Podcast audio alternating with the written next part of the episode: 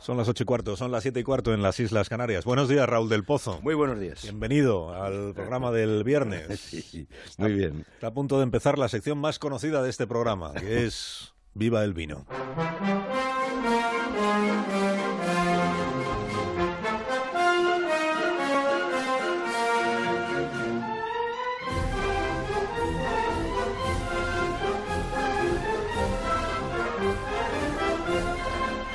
Cuando tú quieras, maestro. Pues eh, próximo martes, abrochas el cinturón.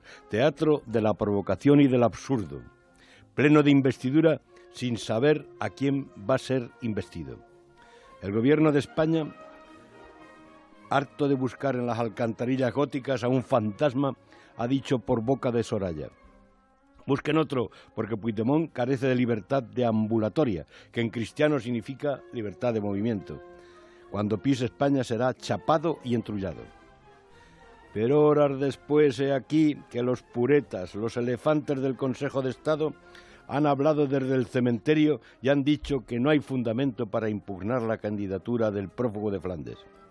Inmediatamente, Puigdemont ha tuiteado diciendo que Soraya tiene que dimitir por fraude de ley.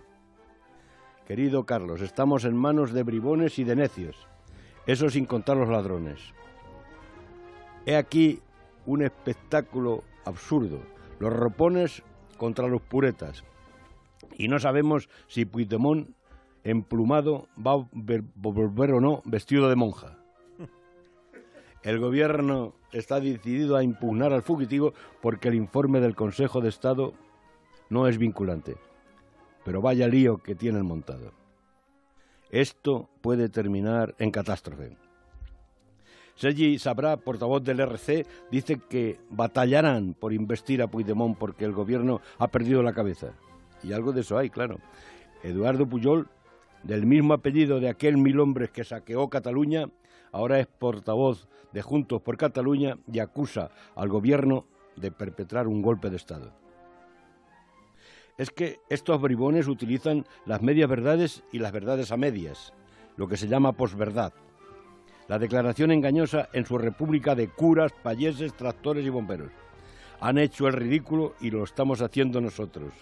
Y ahora RC y Convergencia se van a traicionar para quitarse el talego de la cabeza. Así que péguenle a la malvasía de Siches. La trajeron los catalanes de Creta y tuvo su esplendor en las celebraciones. Cuentan que cuando el hermano de Eduardo IV de Inglaterra fue condenado a muerte en la Torre de Londres, se le permitió que lo ahogaran en una cuba de malvasía de Siches. Por eso se llamó a ese vino dulce el de los elegidos. Para derrotar el gran surrealismo de Madrid y Barcelona, brinden con malvasía y viva el vino. Que tengas un buen día, Raúl del Pozo. Bien. Quédate por aquí si quieres un rato. Bienvenido. Las 8 y 18 minutos, una hora menos en Canarias.